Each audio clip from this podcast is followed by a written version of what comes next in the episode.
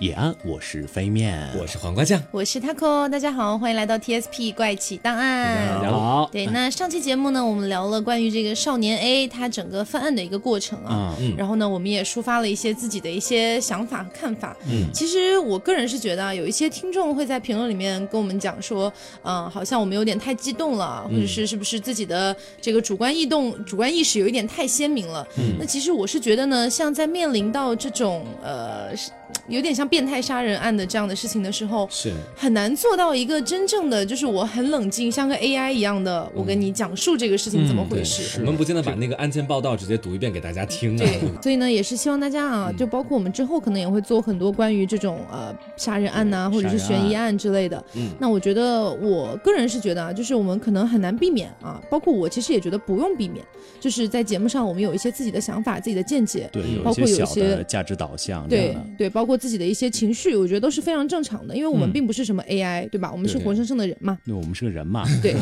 好，那所以上期节目呢，我们聊了这个少年 A 啊，他嗯。十四岁的时候犯下的三起案件，嗯。啊，那犯下了之后呢，啊，后来他也写了两封信给警方，嗯。警方呢通过这两封信也慢慢的找到了少年 A 这个人，对。对，哎，所以后来呢，少年 A 就慢慢的就是被警方发现之后啊，就进入了这个所谓的监狱，其实那也并不是真正意义上的监狱啊、有点类似于说像少管所的这种类对型的，主要是是思想教育了。对，对因为那个时候我们刚刚提到说，少年 A 才当时才十四岁嘛，对。然后那个时候九七年，他的一个法律上规定啊，日本法律规定呢是十六岁以下嗯啊是可以免受这种所谓的什么监狱的这种刑罚之类的。嗯嗯对，所以后来啊，后来这个少年 A 也就进了这个所谓的少管所。嗯进去之后呢，啊，在里面倒是待的还比较老实啊，没有发生出什么呃惊天动地的事情，只是所有惊天动地的事情呢，全部都在他出狱了之后发生。所以时间来到六月四号。啊，六月四号上期节目我们讲了，六月四号的时候呢，是这个第二封这个信发到了一个叫神户新闻社的地方，对。他的犯罪声明嘛，嗯发过去之后，警方发现，在声明当中啊，这个少年 A 就写了自己的那个名字嘛，酒鬼蔷薇圣斗，然后说自己没有国籍啊，不拉不拉不拉的。所以那个时候，我们上期节目也讲到啊，警方从这个时候开始觉得，哎，是不是我们把这个犯犯罪嫌疑人的那个年龄啊，包括等等的，啊对，是不是定的太低？对所以他们呃定的太高，所以这个时候呢，警方就把这个侦查方向啊。重新制定了一遍，嗯。然后慢慢的排查到了少年 A，、嗯。他们对少年 A 进行了非常非常多次的这个审问啊，嗯。然后还有一些调查员呢，也是调查了这个少年 A 他整个背景故事啊，他包括他生平什么的，然后就发现啊，他是不是有点可疑？所以其实呢，早在三月份的时候啊，就是我们说山下采花那个案件的时候，嗯。那其实那个时候警察就已经有在怀疑少年 A，是。只不过当时我们也还在说嘛，当时警察并没有把一个嫌疑人的年龄定得这么低，所以他们当时也没有怀疑到少年 A 的身上，只是说在现在这个时间段已经发生三起了嘛，嗯。然后警察重新去排查，重新去调查，嗯。然后把年龄呃定的更低了一点。对啊，信所以写的什么中二，吧对，然后就慢慢发现，哎，他好像少年 A 是三月份，就是那个山下采花那个案件的嫌疑犯之一，嗯，只是当时没有太怀疑他。刚好对上了两起案件。对，所以这样子之后呢，嗯警察就开始了对少年 A 的一个秘密调查。嗯，对，因为一开始可能也是想到说少年 A 前面三起案件都发生的会比较凶残一点，嗯他们可能也是怕太太快的激怒少年 A，是不是有可能会引发一些别的问题？对，免得在比如说大开杀戒什么的，就就就会造成打草很惊蛇恶劣的这个社会影响。嗯，所以呢，在这个秘密调查的过程当中，他们做了几件事情啊。第一件事情呢，就是去学校要了这个少年 A 的笔记。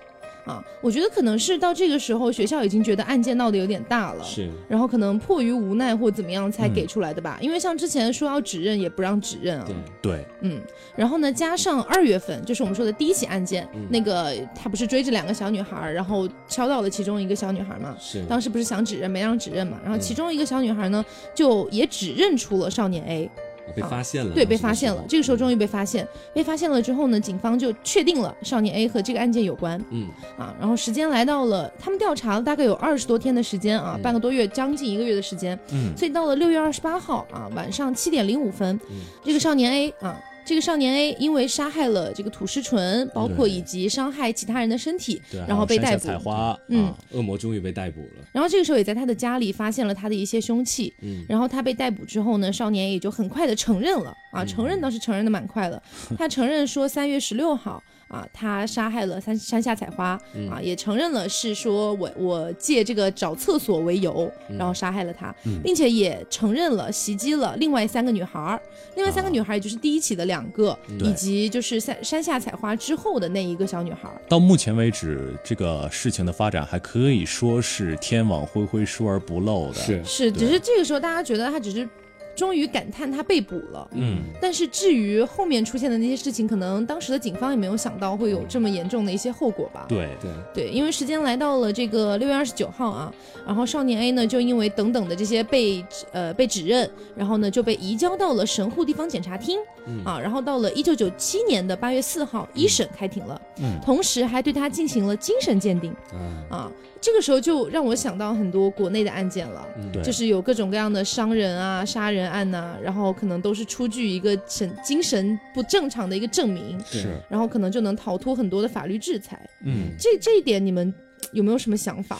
我觉得一个精神证明怎么说呢？就是一个精神证明帮他免除了这些受罚。那他伤害的人又应该怎么办？对，就是觉得就这些被伤害的人，他们是永远回不来的。无论是说心理创伤还是身体创伤，都是一个。就是可能很难很难恢复到当初的一个状态。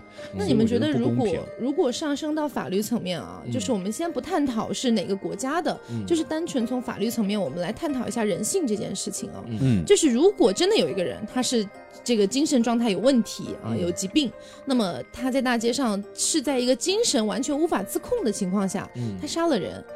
就是从我的角度来说，我也是觉得他应该要得到相应的惩罚才对的。是对，我也是这么觉得。因为确实有很多人会觉得说他是精神不受控制嘛。那我觉得，如果你真的有精神方面的疾病，你是不是应该本身就对自己有一些管控，或者说你身边的人，或者说我们社会啦，或者是等等的一些组织，是不是就应该对这样的人有一些管控？不然你让他有杀人的机会，就相当于你其实对他管控不严啊。嗯，是这个道理吧？但是有的时候，呃，我这个可能还要为精神病人反驳一句，嗯，就是有没事，我们打辩论嘛。有的时候他也没，就是这个可能是突发性的。比如说我突发了，就是，呃，我心里原来我一直是个好人，其实我心里有很深很深的这样的反社会的人格。你是说还没有爆发出来是吧？是你到他爆发出来的前一瞬间，你永远不知道他。能，你不能把所有人都先当精神病算，呃，先建立一个这样的收容措施，嗯之后再说说那个你如果犯罪了，我们怎么怎么样？是从某种角度来说，这样的事情好像只能够去预防，不能够说就一下一网打尽，所有有可能的人全部都关起来，这肯定不可能。对，所以可能只能做一些预防的措施了。其实我觉得这样预防的措施难度其实很大，也挺大的。对，就我我是觉得说，就是呃，可能有很多精神上有疾病的人，他们不知道自己精神上有疾病。对，然后在就像飞面。说的某一天它爆发出来的时候，你可能会做出一些自己完全无法自控的事情。嗯，这一点其实我觉得可能很多人会觉得我精神正常啊，我不能理解。但是实际上，我们往我们把精神疾病往下放一放，我们去想一想自己极度愤怒的时候，嗯，就是你在极度愤怒、愤怒到无法自控的时候，你也会做出一些你清醒过来觉得不可思议的事情。对，对吧？对，但是我其实还是一个相对来说比较呃人道主义的人，也也也就是可能有的时候不太会考虑到。太多跟法律有关的东西哈，嗯我就完完全从自己的内心来讲，我觉得说，不管是精神病人，还是说一个正常的人，他在街上如果随意的去给别人造成伤害，对于那个人的家人来说，其实痛苦都是一样的。是是，我觉得这从这个方面来讲的话，可能我所站的就是说，还是属于那一种，就是无论他怎么去做，只要对别人造成伤害，我觉得可能没有那么多可以给他辩驳的理由。当然，这只是我个人的一个看法哈。对，嗯，就但其实，哎，就是这个问题，我觉得应该是可能全世界都还在思考，还在探讨的一个问题吧。对，就可能有些地区是这样规定，有些地区不是啊。这个我法律层面上的我们就不谈了。嗯，就是可能就像很多人他们会有这个精神分裂。嗯，那如果是真的有精神分裂，他真的是不知道自己有另外一个人格。嗯，他真的是另外一个人格做出来的事情。那。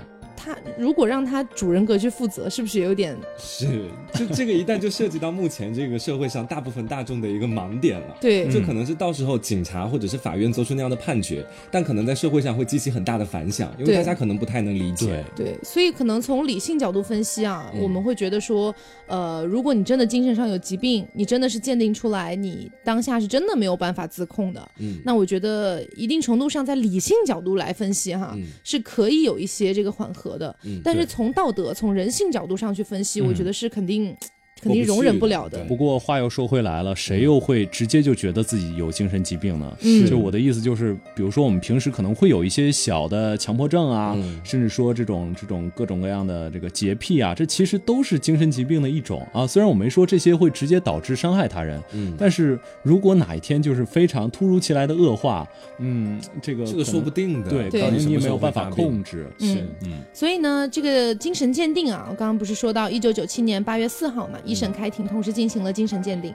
然后这个精神鉴定的结果显示，少年 A 是有这个反社会性人格障碍。嗯然后当时给出的建议是需要长时间的进行治疗。对嗯，而且我据说，哦，我查了一下当时日本的社会的看法，嗯他们几乎都认为就不是少年 A 的错，他们都认为整个社会，比如说社会的压力，或者说学业不是我的错，是这个世界的错，是这样吗？有一点点，他们整个就觉得社会造就了少年 A，其实他们还是没把少年 A 真正的当成一个人来看待，只当成一个就比如说悲剧的产物，嗯对这个样子。其实我是觉得，哎，不是还有一个说法是人性本善和人性本恶嘛？嗯，其实我个人是觉得啊，就是这个东西你很难去辩驳清楚，到底是人生人生来人之初性本善还是性本恶。对，所以就像很小的时候，我听到这两个不同的说法，小时候我会觉得人是本善的，我会觉得人就是善良的。嗯。但是呢，你经历过很多事情，或者说你听说过、看到过很多事情之后，你就会觉得好像不太是，哎，是。就是也不能说百分之百大家都是都是性恶的。你的思想会在两边的看法当中不断来回游离，对对有的时候会觉得哦人性本善，有的时候看到了邪恶的面会觉得人性本恶这样。我觉得在这期中，我们应该也会讨论到这个。我倒是觉得善跟恶的边界就没有那么明显。嗯你做出一件事情，可能同时有善的趋势，也有恶的趋势。对反正就是很复杂。对而且我觉得说，就在当时啊，就是当时我觉得说，大家能产生那样的看法，不是说当时日本的民众会觉得说，嗯少年 A 只是一个孩子或者悲剧产物嘛？嗯。我觉得其实和每一个时代的那个社会管社会环境也有一定的关系。对对对对，因为我们也有查阅一部分的资料，据说在当时的时候是一个日本大萧条的一个时代。嗯。那当时的时候，可能本来每一个人一个普通家庭社会压力就比较大，嗯。那父母又希望孩子能够出人头地，可能每一个人身上都是高压的那种环境，是。所以说可能会造就出来这样的一个悲剧性的人物或者一个杀手的时候，大家可能会想的和我们现在这个时代发生这样的事情，大家想的就有点不太一样了。因为确实是经济萧条的那个日本的那个环境，可能很多人没有经历过啊，然后很多人没有想象过，或者甚至没有了解过。其实我们可以放在现在来看啊，现在虽然日本的经济不算什么大萧条，还算 OK，、但是呢，你放眼日本，依然有很多的我们说类似于 otaku 啊，或者是街上的流浪汉呐、啊，还有包括很多就类似于 otaku 的那种家里蹲啊，不愿意出去上班，三十多岁了还要靠妈妈养等等的。嗯。因为之前我有看过日本的一个短片记录片，这个是我非常推荐的。然后是我身边每一个人只要是对纪录片感兴趣，我都会推荐给他的。是日本 NHK 的《计时七十二小时》，它的那个视角很不很不一样啊。你有些纪录片，比如说我要去拍一个便利店啊，我肯定就拍这个便利店每天进货啦，每天怎么卖啦，算账啦、等等的。嗯，他的视角是每天来便利店买东西的人，他买的是什么？他为什么要买这个东西？哦对，举只是举个例子啊，嗯非常有意思。然后那里面拍到有一期是关于关东煮啊，本来当时想只是说看看美食这样子，嗯但是他每一期都会讲到一一定的社会或者人性的话题。嗯，它里面就讲到。呃，有一个大概看起，因为他没有具体写多少岁啊，嗯大概是看起来有个六六十多岁或者接近七十岁的一个呃欧巴桑的，一个老老婆婆，嗯她来买关东煮，买了很多，但一看就不是一人份的。于是呢，那个记者就去问他说：“哎，老婆婆啊，这个你要买回去跟你的家人分着吃吗？”老婆婆说：“对对，还很有礼貌啊，很有礼貌，说对，呃，我儿子在家里等着我回去跟他一块吃。”嗯好，然后那个那个呃，采访的记者就问他说，啊、那你儿子是呃，反正意思就是说，呃，你下班你现在还有工作吗？还是说你儿子怎么样？就试探性的问了一下。嗯他说啊，没有，儿子毕业了之后就一直在家里了，没有出去工作过。啊然后说，因为儿子这个精神方面非常的抑郁啊，觉得自己找不到工作，然后什么好还呃还有一种可能就是说呃什么去工作了之后被裁员，因为日本的裁员也是非常严那个时候重的。裁员潮非常非常对严重，，所以可能一旦被裁员之后，他就没有办法继续去找到好工作了。嗯啊，这是为什么啊？因为日本当时也是一个人口比较密度比较大的一个国国家，对，然后包括当时的一个工作的一个环境，可能也不是像大家想象中的，因为现在大家很爱说国内什么九九六啊、嗯等等的这样的事情，会觉得压力很大。其实日本的压力也非常大啊，嗯当然并不是说国内压力就小了，嗯 没有这个意思，只是说日本的压力也很大，因为他们、他们的以前的一个社会结构大概是这样的，就是说老公负责负责赚钱，嗯然后所大部分的日本女生，她们的想法就是我要嫁一个工作稳定的男人，我就可以天天在家里面做我的这个家庭主妇啊家庭主对家庭主妇啦不出去工作。对，我就天天在家带带孩子啊，养养娃啊，出去嗯跟小姐妹喝喝茶等等的，所以她们就是这样想的。所以一旦有一天她们的丈夫失业了，啊找不到工作了，对家庭遇上裁员了那就完蛋了。嗯遇到遇到那种情况的时候，妻子一般就会要么带上孩子，要么不带上孩子就走了，嗯啊就离婚了。而且再多说一句啊，当时日本的那个经济泡沫已经到了什么样的程度？嗯就是你把整个日本卖掉，是可以买多少个美国的。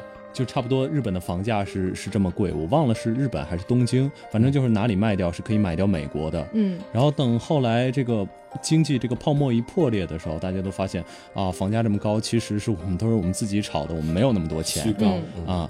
而且这个也造就了一个就是对日本政府的不信任。嗯。嗯，其实我相信很多媒体也会从这个方向来报道，从从而把这个责任推给整个日日本社会或者说日本政府。嗯。对。就是少年 A 的这个责任，因为正好切实了当时国民对政府不信任的这样一个一个情绪。嗯啊，嗯。所以大家如果对于这一类的一个日本的形象感兴趣的话，我觉得你们也可以看一下《银魂》，因为《银魂》里面不就是有一个我忘了他大概叫什么啊，反正就是那个天天拿着个纸箱到处流浪，他就是因为被裁员，然后慢慢的就变成了在公园上流浪的一个流浪汉。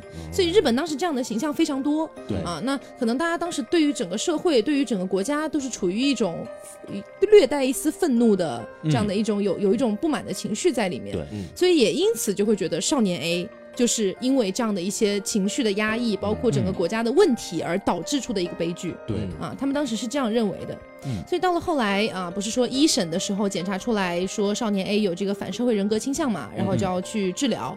然后到了八月二十号啊，媒体报道这个少年 A 的家属，他曾经通过律师去给受害者家属送了一封这个道歉信。但是这个道歉信是画引号的，这个道歉 信啊，大家会觉得说，哎，他不是道歉了吗？你们一开始不是说他没道歉吗？嗯大家可以感受一下这个道歉信啊，这个道歉信的内容全部一模一样，嗯。给每一个受害人的家属写的都是一模一样的，啊，名字还是换了的。对，只是把名字换了。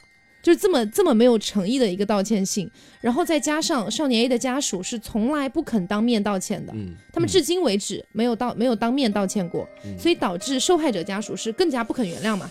对吧？是，啊，那到了后来啊，一九九七年十月十三号的时候，神户家庭裁判所判定呢要把这个少年 A 送到这个少年感化院去进行诊断。嗯啊，少年 A 就当时就被移送到了关东少年感化院。嗯啊，然后时间就过了三年啊，来他在感化院度过了三年。哎，你们觉得这个少年 A 的父母应该是一个就什么样的形象？就是按理说啊，呃，就是他父母这个形象，其实我一般觉得啊，嗯就是这种案件中加害人的家属是经常为大家忽视的这样这样一个角色，嗯，就是嗯。呃因毕竟我们上一期其实也谴责了他的爸妈，对我们会觉得在其实我们在没有任何信息判断的情况下，我们会觉得他父母有责任。哎，对，对是的，嗯，但其实啊，就是后来这个少年 A 的父母也出书了。嗯。啊，少年 A 的他们全家都出书了，然后少年 A 的父母出书，我觉得一定程度上呢，可能在很多人看来是觉得啊，是不是想要赚版费啊、版权费啊。等等的，但实际上当时少年 A 的这个家属啊，他爸爸妈妈出了书之后，把所有赚到的钱全部都给了这个受害者，嗯对给了受害者家属，所以一定程一定程度上来说，也不能说他们是完全没有良心的人。他们出道歉信又写的一样，所以他们这个也很难嗯是揣摩这个而且还至今不肯当面道歉。我觉得这个你哪怕当面站出来一下也是好的，也至少表明一个负责的态度。嗯，就是可能我觉得还是跟国家文化有关系吧。嗯我记得之前看的一些影视作品啊，包括日本的影视作品，也会出现这样的情况，就是我明明是，比如说我是这个加害人的家属，嗯。就是犯就是这个犯罪的人的家属，嗯。我明明觉得我很羞耻，对于这件事情我真的很抱歉，嗯。我内心里真的这么觉得，但是我没有办法走出那一步，是。我没有办法站在公众的面前，或者说真的私底下当面去给他道歉，我觉得我没有那个脸，嗯。这是日本很多影视剧里面会出现的一个一个形象和一个剧情，对。就是他们会觉得我没有那个脸站在对方的面前。我哪怕在那边给他土下座，反正我哪我哪怕在那边给他就是土下座，下跪啊就是日本非常严重的一种那种道歉的方式，我也没有办法偿还这一切。我可能只能从别的方面去偿还，而且他们可能会觉得说，我站，我只是一种猜测啊，just 猜测，他们可能会觉得说我站在受害人的受害人家属的面前，就是我可能我没有办法承受这一切，嗯，他们可能会有这样的一个想法，嗯，对，而且当时其实这个事情在日本也闹出了很大的风浪嘛，是。所以他们如果在当时的时候直接选择出来站出去，我觉得他们可能也会想自己没有办法面对这么多的舆论，对要承受很大很大的压力。对其实这个说到这个，我还真的有一点想查。我在节目之不是想查，我还真的有一点想聊。我在节目之前，呃，就是稍微查了一下连坐这个这个制度，嗯就是你们有没有查过？这不是很中国古代的对对是，这其实很中国古代，但是整个、我其实发现，就是我们的这个包括族群啊，就是古代经常有这种诛三族、诛九族、嗯诛多少的啊、这个其实这些族群啊，它都是让人对自己的呃这对加害人的这样一种一种谴责吧，嗯，就是 怎么说呢？但是我觉得对加害人的一种负责是这样子，呃，是对加害人亲属的一种正常的道德谴责，他把这种对加害人亲属的道德谴责变得正当化了。但是我觉得不合理。嗯，我觉得连坐当然是个不合理的一个处理方式，就是如果你想一想，如果现在搞连坐，比如说我一个某某某某亲戚，或者比如说关系很近的亲戚，但是我从来没有跟他见过面，我根本不认识他，然后他在外面犯案了，我要死，凭什么？这个是不应该的我。觉得说，在现在的连坐和以前古代的连坐是一个程度的区分问题。嗯，就是说在古代的时候，可能是要株连九族，大家都得死。嗯，但是在现在的时候，可能是比如说是一个未成年人他犯罪了，然后在之后他的父母可能是要付出相应的责任的，因为这个未成年人是没有办法承担他所犯下的事情之后的后果，其实父母要为此负责。嗯，其实我在聊的并不是法律方面的一个，我在聊的就是我们的道德上好像会允许对这样的加害人亲属追责。比如说我们小时候，呃，读的书也会告诉我们什么“子不教，父之过”，嗯然后之类之类的。是其其实我们会觉得，更多的其实像他身边的人给了他这样一个犯罪的原因。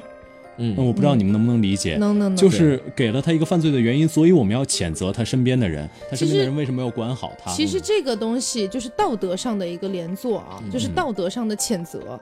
其实，在很多案件里面都发生过，就是你去看一看，比如说世界比较知名的一些杀人犯啊，或者是呃类似于犯下一些很变态的案件的这样一些杀杀手啊，嗯他们的后代，如果他们有的话，他们的后代包括他们的子女啊啊不是他们的后代，包括他们的父母，嗯可能都会受到一个社会的舆论，包括社会道德的一个谴责。对这就像嗯、呃比如说之前有一个那个奥姆真理教的事件，嗯奥姆真理教的那个那个所谓的教主就是麻原彰晃，嗯然后后来他的什么女儿啊之类的，全部都不能没有大学愿意收嗯啊，就是这样的一些道德上的谴责，在社会上其实是广泛存在的。对我只是觉得，呃，在道德上面，你有这样的一些东西，其实也还可以理解，嗯还可以理解。但是如果把它真的架扣架架到一个法律的层面上，我觉得有点太太太重了。嗯，对是。我觉得这跟每个就是当时的一个社会环境，包括每个时代的大众，他们的一种求索欲有有一定的关系。嗯，你会发现说，好像就像少少年 A 这样的一个儿童，可能非常多的人都跟他在小时候有相同的经历。嗯但是少年 A 犯案之后，大家开始回溯，大家想要知道他为什么会这个样子呢？对所以可能就刚好我们在在查阅资料的时候，我也看到说有资料说说在少年 A 的小时候，他父母不太管他呀，或者因为当时的这个社会压力或者是这个升学压力给了他太多的压力给少年 A，、嗯。所以说他们会觉得说一个事情发生之后，不断的往前去找到原因，最后可能就连坐到他的父母。嗯，对，不过我是觉得啊，就是之前我们看那个《On Nature》，就是非自然死亡，嗯嗯。啊，它里面贯穿的一个暗线，就是最后的那个我们给也不能算大 boss 吧，就是最后的那个真正的杀手，那个凶手，嗯。啊，他被送上法庭的时候，嗯，本来是默默坐在那边，然后突然就开始讲说他妈妈怎么样啊，他小时候家庭有多不幸福等等的，这个我都不记得了。嗯然后这个时候女主就是石原里美啊对，演的那个女主也是。这个样子。直接就站出来说：“我不想听你这些东西，没有人 care 你这些东西，好吗？你现在杀了人，我就是要怎么怎么样你。这个我觉得是比较合理的。对，嗯这个我觉得比较合理的。对所以话说回来，其实我觉得我们对于这种加害人亲属的这样一个谴责，就像我刚才说的，我觉得是既包含善的一面，因为我们的确想要在道德上伸张一些正义，嗯并且找到这个原委，嗯但同时也包含我们就是想去找一个人，就是想去可能利用这种大义去侵犯一个人的合法权利，因为在我们国内可能偶尔会有这种人肉那个别人的亲属啊之类之类的事件。嗯我觉得可能是其实也包含一个恶意，所以善恶在这里面真的是很很混杂。我是觉得大家如果是呃，可能思想稍微成熟一点的话，我觉得不用把世界看得太二元论了。嗯，就是如果真的是世界真的是黑白非常分明的话，就不会出现这样的一些事情。如果世界黑白分明，那百分之九十的事情可能都会在灰色地带，就是在 中间的那个地带。对对，所以我觉得大家、呃，反正我觉得来听节目的人，应该大家也都稍微思想成熟一些了。嗯我觉得这个就不用再多提了。嗯好像我们把时间回到这个少年 A 这边啊，刚才不是说他被送到这个关东少年感化院嘛？嗯送到那边之后，他在那边平安的度过了三年。啊，嗯这三年里面也没有发生什么大事，嗯然后到了这个，而且据说他在狱中还读了这个哈感化院中还读了什么妥耶呃托斯托耶夫斯基的作品，啊反正就是很多很多文学作品，嗯这为他之后就是一些的下一步文风啊，对，打下了一定基础。嗯，嗯然后到了二零零一年了啊，已经来到二零零一年十一月二十七号啊，当时呢被诊断了之后，他就进行了治疗嘛，这个治疗还是比较顺利的。然后当时呢，这个少年 A 就被转移到了东北中等少年院，这个时候终于转到少年院了，嗯就是有点类似于我们的少管所，之前一直是在这个所谓的感化院嗯啊，然后。到了这个少年院之后啊，又过了一年左右，二零零二年的七月份啊，神户家庭裁判所又判定啊，虽然治疗相当顺利，但是还有很多要接受更加细密的一些教育的必要性，嗯所以他们决定要继续收容少年 A 嗯啊。当时是这样的一种感觉，就是虽然他的这个呃精神上的，比如说反社会人格啊，他们觉得已经比较顺利的治好，呃，或者说在治的过程当中了，对对对，嗯但是呢，他们觉得还是要给他更更细的一些教育才行。嗯对，所以时间又过了两年，到了二零零四年的三月十号啊，已经成年了。这个时候，少年已经成年了，然后他就从这个少年院退院了，嗯又踏上了重回社会的一个道路。对，所以其实你可以看到，他整个在我们所谓的进监狱，其实他首首先没有进监狱嗯，然后，他一开始在这个感化院，后来去了这个少少年院院。，嗯呃，等等的这样的一个过程，其实跟我们国家有一些这个这个青少年犯案是不是有点类似？嗯对，因为呃，说一个我之前一直没有太跟大家提的事情啊，嗯就是我初中的时候啊，还是高中的时候，有一个同学。是我们年级上的，跟我不是很熟，但我知道他的事情，嗯。啊，然后呢，我听说，据说啊，当然这个也只是据说，我没有听他本人亲口传述过。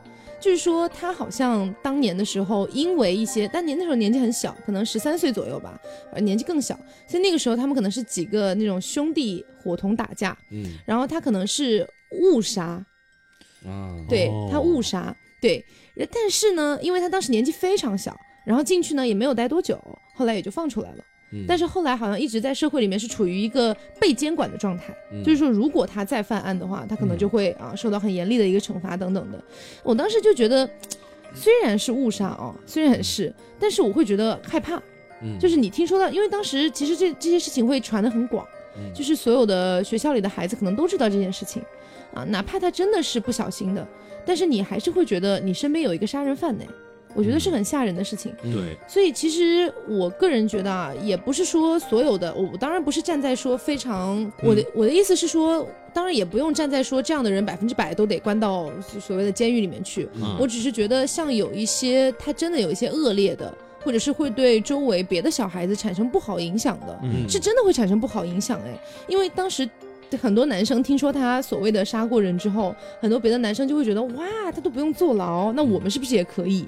哇，这个他们真的会产生这样的。想法。我当时听到觉得非常的毛骨悚然。对啊，对，我觉得听到这样的事情，你应该是觉得有有一丝害怕，然后是有一丝觉得不可理喻，怎么会这样子？嗯然后是觉得是不是哪里出了问题等等的，但是他们的反应是觉得哦，好酷。嗯，所以当时的男生会把这个东西定义为酷，对于当时心智还不成熟，而且可能是刚好是在小初中还是高中，是吧对。嗯。对，当时那个时代的男孩子可能本身荷尔蒙就爆发，对对相反对对。会觉得说这件事情是一件很酷的事情，而且他们会把那个男孩儿认为是一个老大一样的存在，嗯。他们会觉得啊，哎、这个是我们的老大啊，我们老大你出去出去就炫耀，我们老大炫过杀过人，我就这样这这不值得炫耀啊。啊，其其实这个 我感觉正好可以说到我们今天本来打算要提的那个杀人犯、呃杀人狂崇拜，嗯就是我们会本能的会对这样一些感觉像是强者的人产生一点就是就是依附的念头。我其实觉得这是人类一个很奇怪的天性。嗯，就是面对这些屠戮同类的人，我们有的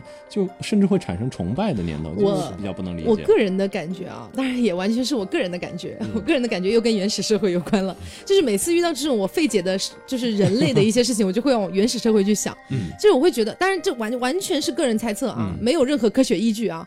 就是我会在想，原始社会的时候，大家不是都要争夺那个地盘嘛，然后抢夺各种资源啊等等的，所以在原始社会可能很难避免说部部族跟部族之间产生战争，或者说产生打架。那打了架之后，如果这这个男人，比如说他很强壮，然后他杀了很多对面部族的人，就保护了自己的部族，然后大家就会觉得哇，他就是王了。嗯，我就在想啊，我只是一种猜测，会不会这样的一种一种情绪，包括一种基因，一直就流传到现在？嗯嗯，对，因为其实大家不知道的是，人类有很多很多你无法，就是你日常觉得是正常的事情，但是实际上它都是从远古那边流传一直下来的。嗯，人类一直有这样的基因存在，所以我觉得有没有可能杀人狂崇拜跟这个东西也有关？嗯，也有可能。我只是一种猜测啦。嗯，对。嗯，在这里可以给大家推荐一部啊，算推荐一部电影吧。嗯，其实不是很推荐的，就是你看不看？那你那你说个屁呀！但是这部电影跟这个很有关系。这个这个电影叫《天生杀人狂》，是呃，在奥叫奥利弗斯通导演导演的，然后是那个昆汀的本子。嗯。啊，昆汀的剧本，反正这个就描写了呃两个杀人狂。啊，在美国，其实基本见一个杀一个，见一个杀一个，然后之后最后还成了美国的，就是青少年崇拜的对象。嗯，然后之后从狱中逃出来，两个人，一男一女啊，爱的非常非常的纯粹。嗯，就是大家可能就是我觉得这个导演他的思路会稍微有一点点。嗯，有点点奇怪，所谓的三观不正吗？所谓的三观不正，对，他在用爱情这样一个东西来冲淡他杀人这种不正当性，是，所以，嗯，我这部电影在三观方面不是很推荐，但是如果想感受一下为什么会有杀人狂崇拜这种这种存东西存在的话，嗯，可以去看一看这部电影。嗯嗯，OK，好，时间又过了两年，到了二零零四年的这个三月十号。啊，这个时候少年 A 成年了嘛，然后他已经退院了，重新踏回了社会的道路。然后日本法务省向受害者的家属传达了少年 A 已经假释退院的一个消息。这个时候他还是被保假释的，就是还不是完完全全的退院。啊，但是这里值得一提的是什么事情哈？这个少年 A 他被移送到医疗少年院的时候，是对他进行保护措施，而不是刑事控告。嗯，也就是说，从资料上，其实少年 A 是没有任何前科的，不妨碍他到社会去找工作呀，或者干嘛其他的一些事情。啊，对，我觉得是真的已经很优越了，给了他重新做人的机会，是给这样一个人重新做人的机会。因为我我我不是读法律的啊，我对法律不是特别了解。就如果真的是这种未成年人犯案，真的不会在。这种档案上留下什么东西吗？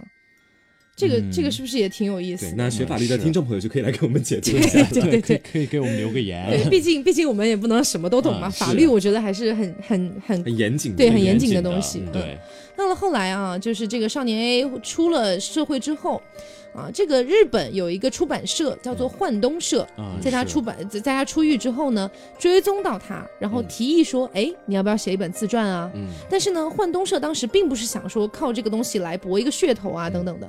幻东社其实当时要求少年 A 要他以就是充满了悔意的方式来写这本书，嗯嗯，啊，然后要求他少要求少年 A 用自己的真实姓名，也就是说，当时幻东社其实是希望少年 A 用自己的真实姓名向整个社会，包括当然是包括受害人的家属。去做一个道歉。当然，我觉得对咱们现在，我觉得在幻想，哪怕难怪叫幻东社，你知道吗？我觉得不，我觉得幻东社可能想的也没那么单纯啊。如果真的是一个道歉信的话，那少年 A 自己不会想到这个吗？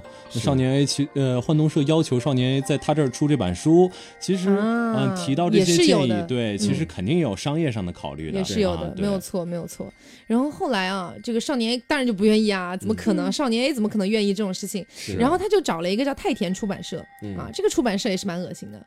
这个出版社呢，在二零一五年六月二十八号正式让少年 A 的这本书出版了。这本书叫做《绝歌》，嗯啊，是他的自传书。在这里，首先我不推荐大家去看，对啊，因为他在里面丝毫没有悔意，他全程都在描述他怎么杀人，他自己的心理状态。是，而且这本书非常非常变态。对，而且包括这本书没有中文翻译，没有中文版，你们也不要想了，真的。对，嗯，不过这本书据说有一些情节啊，就包括他杀害土石纯的情节，就是他自己文学功底。历毕竟还是蛮深厚的，也不是说深厚吧，就是他看了很多类似的书，嗯据说啊，就是写的很有代入感，嗯所以，哎，但是我们不建议大家去对不建议大家去看这方面的东看西。对，因为我是觉得，如果你要去看少年 A 的书，你相当于就是去买他的书，你就是给他版权费，你在支持一个杀人犯。对。对，所以这个是我是不太建议的。其实很多日本作家在那个时候也立刻就出来，我说，就就觉得这本书不可以呃接着接着对啊卖，嗯对这种是出版社的底线吧，或者文学界的是的底线了，是的是。嗯，就大家很熟悉的东野圭吾，他就公然站出来反对这本书，嗯。但是这本书还是卖出了二十五万册。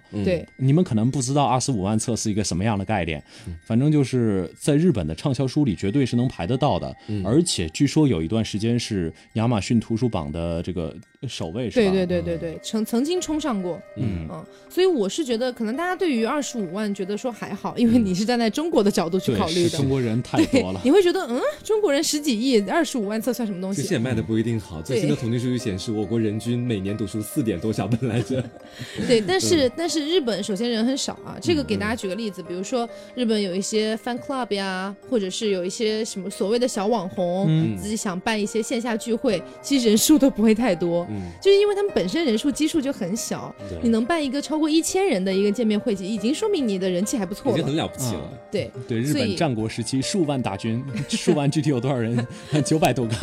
对，所以就是呃，当然我们不去讨论那种真的是日本很大火的明星啦，对，那就扯远了、啊。那然后呢，呃，他出版了这本书之后，在出版了一周之后，嗯啊，少年 A 联系了被害者家属，然后向这些家属们送上了这本书，还送上了一封毫无歉意的一个道歉信。嗯，就又又是一封道歉信，但是又是毫无诚意。但是具体他这个道歉信里面写了什么东西，对是没有人知道的。嗯。是，只是说媒体是这么报道的，嗯。其实我是觉得大家也可以站在一个媒体的角度去思考一下，嗯。媒体是希望看到什么呢？媒体希望看到的是啊，就是这个东西有爆点，你越不悔过越好。对他们是希望有这样的一个感觉，这是。让万人都去唾骂他，大家这样才会有兴趣点进来看。嗯，如果有一天真的写的是啊，少年非常忏悔，非常怎么样，可能反而看的人不多了，对，嗯可能他就是。冲着一股愤怒，就觉得说他怎么到现在了还是毫无悔意，所以媒体说是毫无悔意的道歉信，我觉得也不能全信，是。嗯也不能全信。它。不是一个在先前像那种案件陈述一样的既定事实。嗯。所以说写他的人或者出版他的人，可能都有自己的一部分的商业利益考虑在里面。对，嗯要有自己的思考，嗯。在这方面，对，所以呃，这个道歉信啊，寄也包括这本书寄给了被害者的家属。嗯但是啊，我们刚刚说到，不是说没有这个没有诚意嘛？嗯啊，这一点是可以通过另外一个东西佐证的，就是有受害者的这个土石纯的父亲，他指责到说，哪里有父母想要读到自己的孩子被杀害的描写呢？啊，这个直到现在直到现在，我都没有读过他写的书，这让我感觉纯被杀了第二次。所以后来啊，这个被害者家属们就联合抗议嘛，抗议这个出版社，要求出版社全面收回这本书。啊，但是当时受害者的这个家属们的抗议并没有得到回应。嗯后来这本书一共销售了二十五万册。其实我真的觉得这本书就不应该出现在这个世界上。是，对，首先对于他自己来说，对于少年 A 自己来说，他除了是一个就是让这样的人渣啊，我又说他是人渣了，对不起，让这样的人渣赚钱的机会啊，这这是第一个，我觉得这样的机会是不应该存在的。你出了，你出来之后。既然这段经历法律没有追究你，那你就应该抓紧这这种第二次做人的好机会，你不应该再去想过去的事情，而且他还做了网站，嗯对，而他还做了自己的网站。对，所以我们说他是一个非常擅长于自我炒作的这样的一个人。是的，嗯就你想想看，一个杀人犯出狱之后，他出了一本书，他难道在写这本书的时候，他是知道这个书的内容的？他难道不知道，如果把这本书直接送到被害者的那个父母面前的时候，可能会对他们造成怎样的伤害吗是？对我觉得他可能啊，我自己的猜测，嗯他自己在出狱之后也想去不断的制造一些爆点出来，包括到后面去办网站、出书，其实很多时候也是为了自己的利益考虑的。是我觉得他是不是有一点想让自己成为第二个被杀人狂崇拜的这样的一种感觉？嗯，非常有可能，嗯但是可惜他的个人魅力没有那么强哦。是是，而且除了他自己，我觉得就除了站在被害者家属的角度考虑之外，嗯站在他自己。他去再去回忆这些事情，可能也会对他这样一个心理产生一些就不好的暗示吧。是毕竟你写，你又又把自己当年杀人的情景又写了一遍，等于复盘了一遍。对，那你嗯可不可能就是因此会爆发出什么什么样的，突然又想杀人，突然又反社会人格又发作，这样是多不好啊！嗯，而且还有，多不好啊！多不好呀！哎呀，可爱呃苦口婆心啊！而且还有还有就是，呃，这个其实让很多杀人狂啊，他们在牢里就是直接就想着啊，我要不然出我要不也出本书？对，甚至有人在牢里就已经开始写我这个杀人狂什么什么东西。我觉得这个这种风气也是非常非常不好的。然后当时呢，网上的舆论啊，有分成两边，一边呢是批判少年 A，、还包括这个出版社不应该这样恬不知耻的做这样的事情，另外一边呢是又觉得好奇心嘛，很猎奇，想要去买这本书，是，而且这两批经常在一起，就是有很多人嘴上说着颠来啊。倒去的。对对对不要嗯不要去支持这本书，但是大家都觉得，嗯，我肯定可以挺得这住。大概就是可恶吗？可恶，看吗？看，对 这样。所以后来呢，包括有一些这个觉得言论自由的一些评论家，也在指责人们不该去批判少年 A 出书。嗯，啊，同但但那个时候所谓的那些受害者的家属们，他们的那些发声也就慢慢被掩盖过去了。嗯，对，所以当时那个环境来说呢，就是像一个深水炸弹，我炸出来了，啊，我把这个炸弹投下去了，每个人都有每个人不同的反应。对，嗯，对，你想当时出版社它的出版的边界在哪里？舆论它的舆论边界在哪里？嗯人们的好奇心是不是应该去支持他这样的行为？所以种种事情交杂起来，当时其实就是一个非常浓缩的一个社会的一个小缩影，我觉得。嗯，嗯是，这真的非常非常混乱。就当时你如果真的用言论自由来来形容这件事情的话，似乎也没有什么太错的事情。就毕竟他没有负法律责任，嗯他在法律上是一个就是没有前科的一个人，嗯他写这些东西在法律上应该是可以被允许的，但是。绝对这这种东西怎么看都是擦边球，是，而且我觉得言论自由跟个人的定义是有关系的。在我这里，言论自由的定义是不伤害他人的前提之下，你怎么言论自由都可以。但是问题就是，当时已经对受害者的家属造成了伤害了。嗯，嗯，其实言论自由这个东西，我们也一直在讨论嘛，包括我们国家，包括很多国家一直在讨论言论自由这件事情。就是可能有一些发言啊，有一些人的这些表述，其实他确实是对别人造成了伤害的。嗯那我是觉得啊，就是有有的时候有些人会回击嘛，说你凭什么这样骂我？那那个人就会说言论自由啊，你管我？那其实这个东西的边界确实是可能需要讨论的一件事情。嗯因为这个东西确实没有办法以一个很好的法律层面的我来管控你，说你什么话能讲，什么话不能讲，对这个就有点过了。但是呢，又放在道德、放在人性上去讨论，有些话到底什么话能讲，到底什么话不能讲，我觉得这个也是可能一直都需要讨探探讨的一件事情。所以你可以看到，从少年 A 这么一件事情爆发出了多少值得人类去探讨的事情。是。他的他的这个事件太具有代表性。对，如果说前半段还是一个就是变态杀人狂的变态行凶经历，嗯那后半段真的是一个就是社会的缩影了。对一个嗯大染缸，可以让所有的人就现出一个乱七八糟的颜色。对对对，所以后来啊，就是在二零一五年的八月二十九号，然后少年 A 给杂志社写了一封信，表示说，哎，我即将要开自己的个人主页了。嗯，然后在九月十号的时候，少年 A 在建立的网站啊，原少年 A 官方网站上面刊登了爵哥的宣传，包括他自己的画作，接近两万字的亲笔信。嗯，这个信里面描述了，也讲述了他出版这个爵哥这本书的过程，嗯，然后对舆论的各种狡辩，然后也丝毫没有对受害者家属的任何的道歉或者是悔意。嗯，然后呢，有一个出版社人士表示啊，这个少年 A 以为爵哥能销售超过百万本，嗯没有想到仅仅卖了二十五万本。他也就是为了想要继续能够推销这本书，才办了自己的官网。是，但这个是一位出版业人士表示的，也不知道他内心到底有没有想要去卖一百万本这样子，这只是一条新闻这个东西。是，其实我是觉得，就是包括我们刚才讨谈论到的一个出版边界啊，嗯就是有一些东西，我是觉得，如果真的是出版自由的话，那我觉得，当然有 有一些特别那种不好的内容是肯定不能出版的嘛，嗯那个是肯定的。只是说像少年 A 这种，我写我自己的杀人回忆嗯，这种东西，它到底属于什么呢？它到底在法律层面上，它到底能不能出版？它到底出版了之后又会造成什么影响？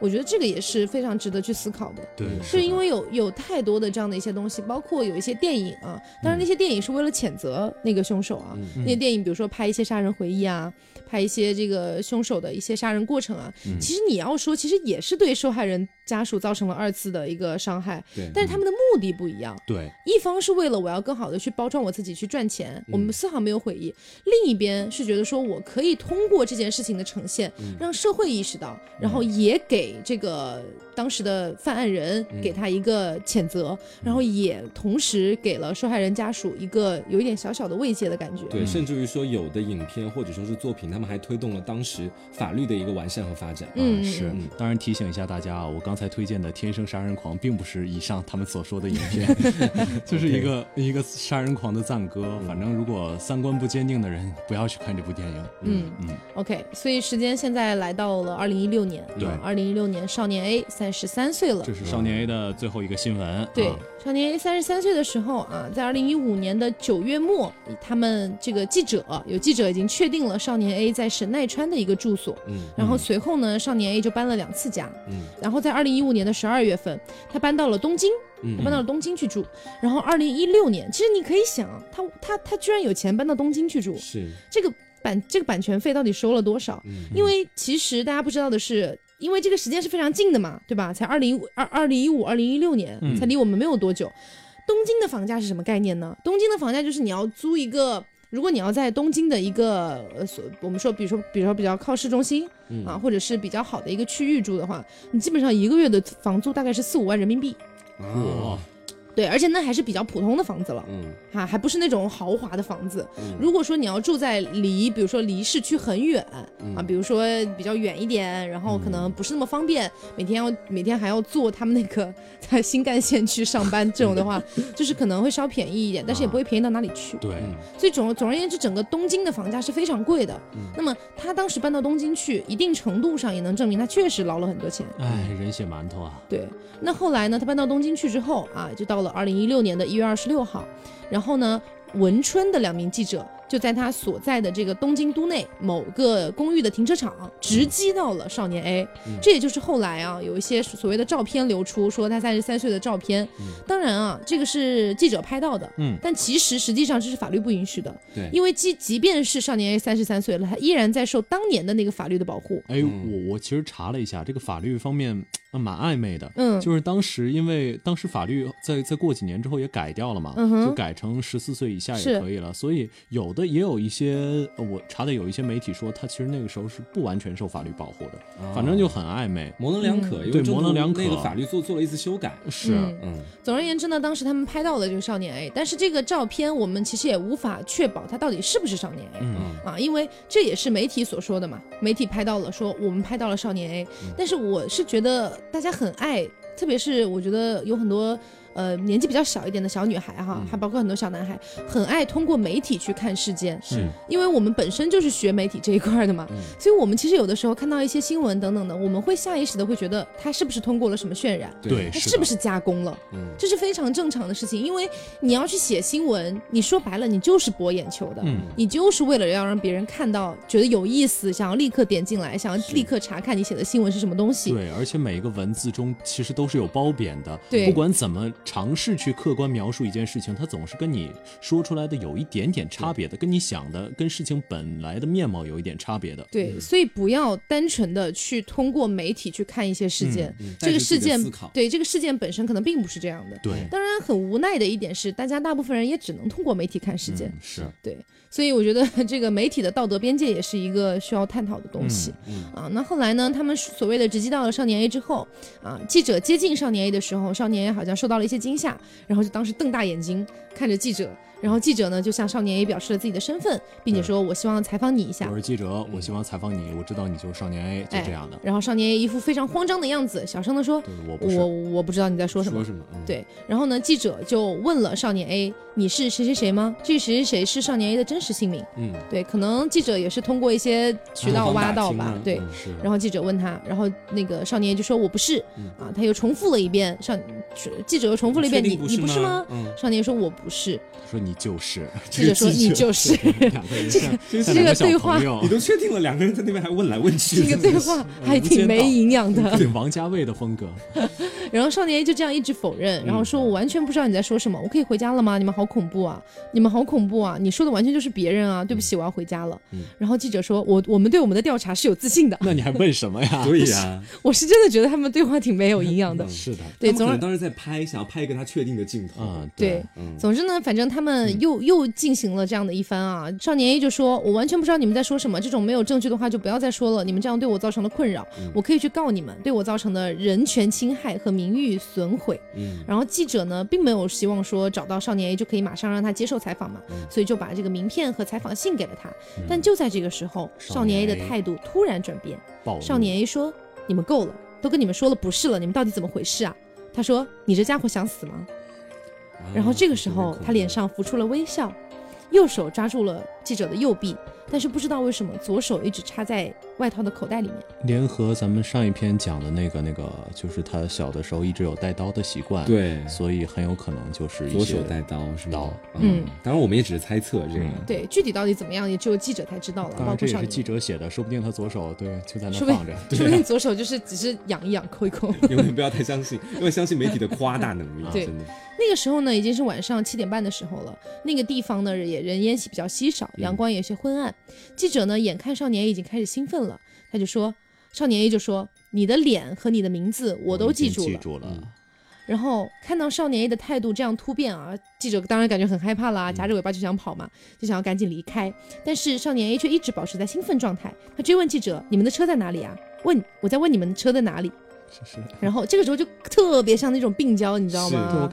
然后就是感觉很很病娇，你知道吗？就很像我那次说的那种什么。啊，真的啊，你你你你你今天要去哪里啊？你今天要丢什么垃圾啊？我可以帮你丢啊！一直在那边问的那种感觉。嗯，对然后呢，记者这个时候就快步回到了车里，但是少年已经追上来了，没有时间上车。在追赶的过程当中，少年 A 甚至发出了不像正常人的叫声，那种啊，但是不像正常人会叫出来的那种声音。啊 然后，嗯然后呢，记者就感觉到自己的生命好像有点危险了，嗯就跑到了附近的商场。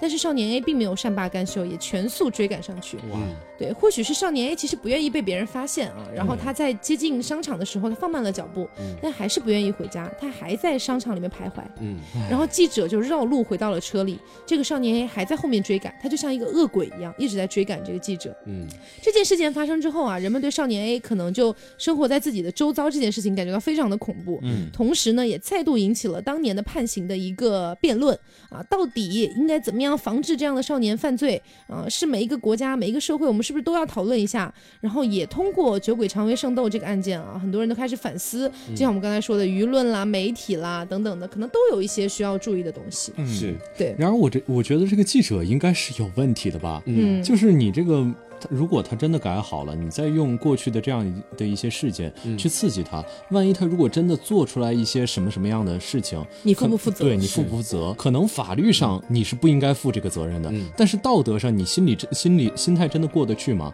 如果少年 A 再残杀了，比如说。附近的一个一个哪个成年人甚至小孩儿、嗯。那这样你这个作为一个记者，你这样媒体道德心里真的能过得去吗？是，而且我们刚刚其实讲的那一段故事啊，就记者和少年邂逅的那段故事，嗯。其实也是一段，就是说记者当时自己写的一个采访，可能转成了中文版这个样子。对。嗯。可以看到里面有很多那种就是说，呃，有指向性的词汇，比如说不像正常人的啊的声音，也比如说什么像恶鬼一样这种很恐怖的形容词，嗯。其实也是在这个文稿当中暗中的带了一波节奏了，其实是。对，所以说白了就是，我觉得记者这方面呢，可能一部分是采访，包括记者的一个边界的问题吧。嗯。就其实，就我觉得大众其实对记者一直都有这样的一些想法，嗯。除了一些比较比较真的厉害的什么战地记者之类的啊，还有就是可能韩国记者也很厉对害，，就可能大部分的很多记者，比如说嗯。就是什么狗仔啊、啊，或者是专门想要跑一些不太一样的民生新闻的这些记者，嗯。他们可能本身真的是很想博眼球，嗯真的是很想让别人都能看到自己的新闻，这样他的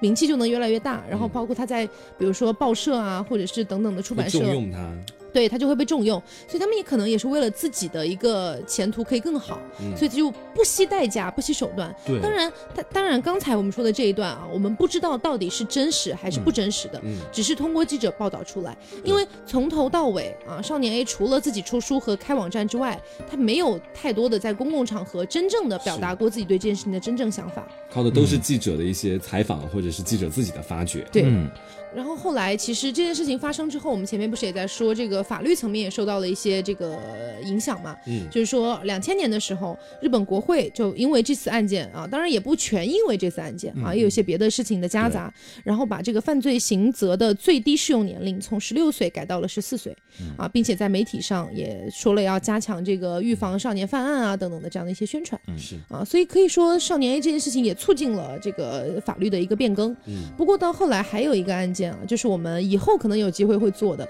是一个少女 A 的案件。嗯，也很恐怖，其实是二零零四年的时候，就是他刚刚修改了法律，不到四年的时间，然后呢，有一个少女才十一岁，仅仅十一岁，我们把她称之为少女 A，她在这个自己的学校里面杀害了同学。她当时才小学六年级啊，在日本佐世保小学。然后呢，最为出名的一个受害者叫玉寿喜怜美啊，所以当时又引起了一波这个争议，说哇，这个少年 A 的事件才过去没多久啊，你这个少女 A 又出来，年龄还更小，才十一岁年，龄再降一点。那干脆我们就不要未成年人保护法了吧？